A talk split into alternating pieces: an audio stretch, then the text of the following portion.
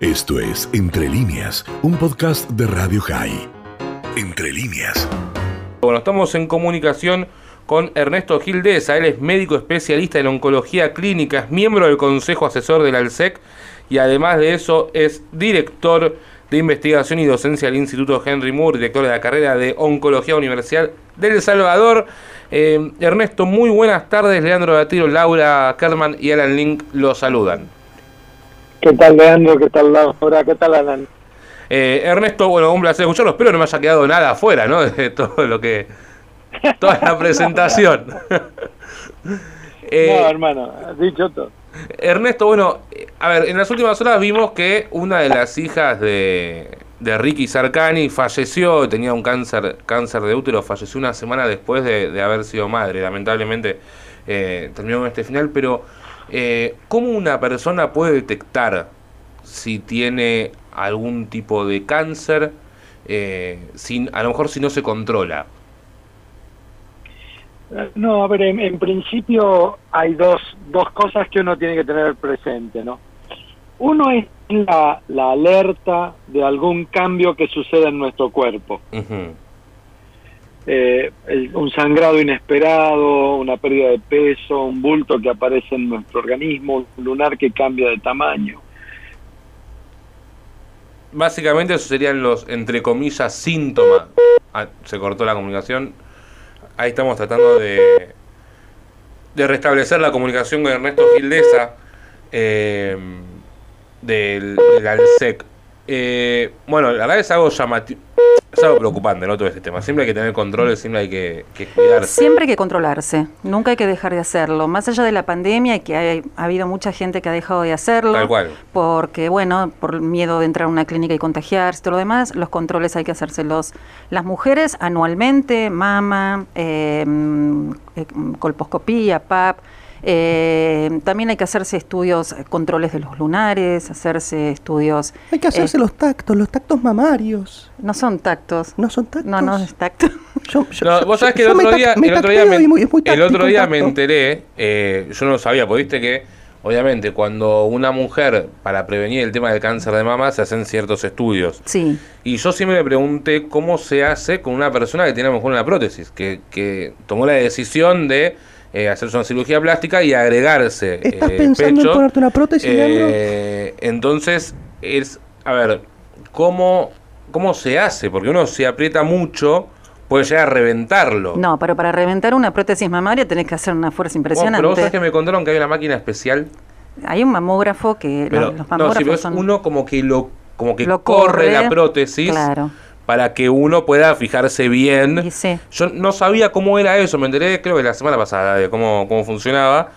Y la verdad me vi, me vi sorprendido. Ahí, ahí restablecimos la, la comunicación con Ernest, con el doctor Ernesto Gildes. Ernesto, lo, lo escuchamos. Sí, ¿qué tal, Leandro? Yo pensé que lo, lo primero que uno tiene que tener es, es, la, es el alerta sobre cambios que suceden en nuestro cuerpo. Y luego hay una serie de sistemáticas de, de seguimiento de los pacientes que establecen que cada cierta edad deben hacerse determinados estudios. Uh -huh. En general, la, la mayoría de las personas sigue con bastante rigurosidad lo que son los estudios ginecológicos y tienen menos seguimiento para lo que tiene que ver con los controles gastroenterológicos. Pero lo cierto es que el fallecimiento de esta chica no sé a qué se debe porque es una persona muy joven, Claro. con lo cual hay que ver exactamente qué tumor tuvo. ¿no? ¿Eso difi- difiere de la cantidad de tiempo de que uno lo, lo tuvo? ¿O puede ser a lo mejor el mismo, eh, el, el mismo tumor? No, lo, lo, lo que te decía es que en las personas tan jóvenes hay que ver qué tipo de tumor era. Porque por de pronto hay información periodística que habla de un, de un tumor de cervix y otra que habla de un tumor de ovario. Claro. Son totalmente diferentes una y otro. Y, y doctor, es justo lo que yo estaba estábamos hablando acá ahora en la mesa mientras se restablecía la comunicación. Hay una Sí, hay una diferencia, a ver, lo que decimos es que todas las personas eh, corren el riesgo, o no, ningún, nadie es exento a tener algún tumor. Eh, pero hay Mm. una diferencia en el género el hombre o la mujer, eh, hay una estadística que sea más propenso a... Sí, a ver, en, en principio uno tiene que comprender que a lo largo de la vida de una persona de 70 años van a aparecer aproximadamente unos 10 tumores. Y el organismo se va a encargar de controlar a, la- a- a- de cada tres personas, eh, solo una va a tener cáncer. Es decir, que de cada 30 tumores, 29 los controla el organismo. Son tumores malignos que aparecen en nuestro organismo y nuestro propio organismo, la inmunidad, los destruye. Entonces, en general las personas que tienden a tener tumores más jóvenes son personas que se dan en alguna de tres circunstancias.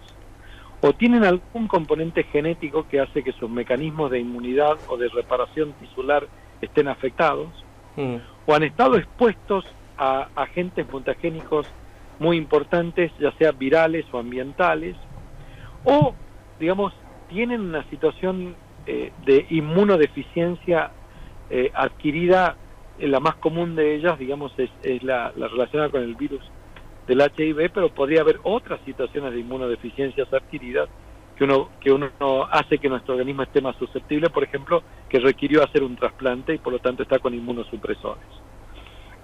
Si no se dan esas tres circunstancias es muy difícil entender la aparición de un tumor. Entonces, la aparición, por ejemplo, de los, de los, tumores pediátricos fue la primera en donde se puso en evidencia que había un gen alterado que era el gen del retinoblastoma. Es decir, que los, los tumores aparecen porque hay una mutación que se produce en nuestras células germinales. Lo mismo sucede con el cáncer de mama heredo familiar en las pacientes que tienen alterado el gen BRCA1 o BRCA2. Tienen, nacen con una, una alteración que, que al- digamos, modifica la capacidad de reparación de las células. Pero hay que ver claramente qué tipo de tumor es para ver cuál de estos mecanismos podría explicar su aparición. Claro.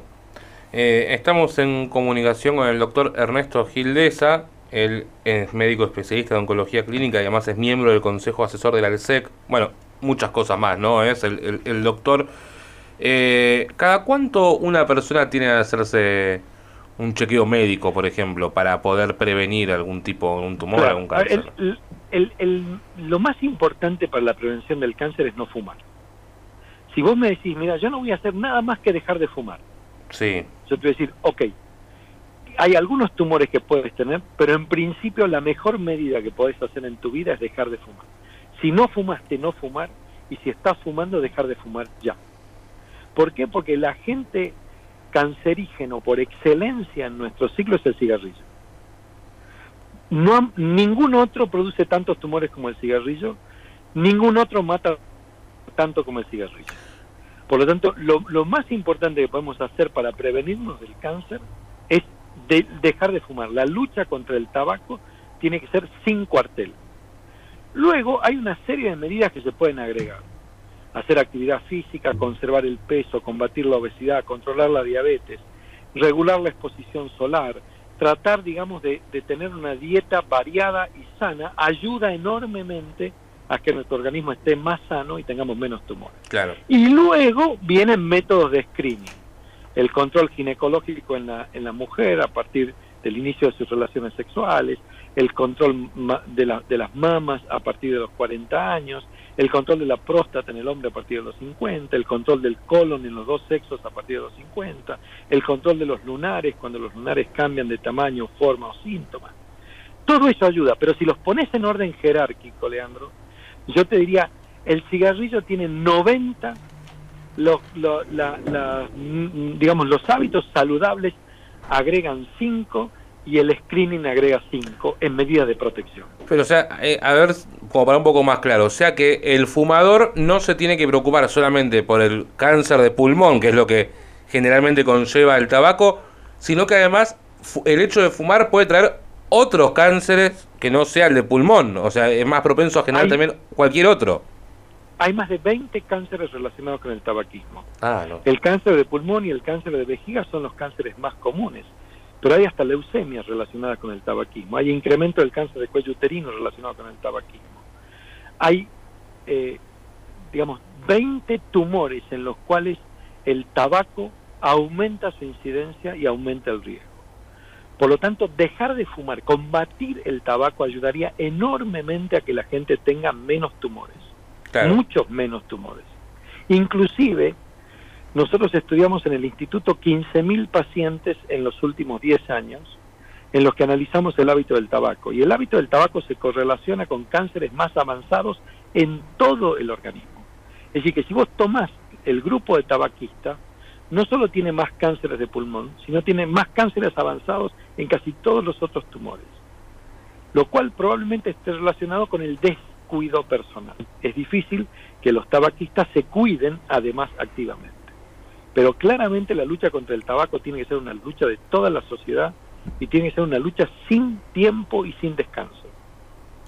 Doctor Laura Kerman lo saluda. ¿Qué tal? ¿Cómo le va? ¿Qué tal? ¿Cómo te va? Bien, tengo, tengo una consulta que es la que se hace mucha gente, que es ¿por qué cada vez más joven, cada vez más temprana, más joven es la gente que adquiere cáncer, digamos, ¿no? Que, que tiene la enfermedad. Antes era como una enfermedad de gente más grande y ahora es como Claro. que cada vez es más joven. Aquí pasan muchas cosas, ¿no? En primer lugar, la gente habla de lo que tiene. No te olvides que probablemente una de las mujeres más jóvenes con cáncer fue Evita Perón, ¿no? Claro. Evita muere a los 33 años de un cáncer de cuello uterino diseminado. Probablemente fue la primera mujer que en la Argentina recibió quimioterapia porque se la trajeron directamente del Memorial. Este, y ella fue una mujer espiada pero no cuidada. ¿no? Dice una mujer en la cual le controlaban la cantidad de paños que se cambiaba por día, pero, pero no la cuidaron. Entonces, eh, el- la, la gente joven cuidada se descubren más enfermedades de todos los tipos y hoy la gente habla más de eso. Por lo tanto, hay, hay, una, hay un aumento de incidencia que uno podría relacionarlo con el aumento de franqueza. Hay más honestidad. Claro. La gente dice lo que tiene. También hay un aumento de tumores relacionados con la pesquisa. El aumento del cáncer de tiroides está directa y estrictamente relacionado con la pesquisa de los nódulos tiroides. Hay un estudio muy interesante hecho en Corea del Sur en el cual el screening del cáncer de tiroides aumentó casi 100 veces la detección del tumor de tiroides, tumor que por otra parte no aumentó su mortalidad. También sucede lo mismo con, con los lunares. Nosotros somos la segunda generación de niños expuestos al sol. Claro. Las quemaduras antes de los dos años se correlacionan estrictamente con la aparición de melanoma en la adolescencia y en la juventud. Entonces, todo eso hace que haya más tumores en los pacientes, en los pacientes jóvenes, ¿no? Es cierto que hay un aumento de tumores en, en los, en los adolescentes y en los jóvenes. De hecho, hay una especialidad que está surgiendo en la oncología, que es una especialidad cuña entre la oncopediatría y la oncología del adulto, que es el cuidado del adolescente y del joven. Doctor, eh, le hago la última.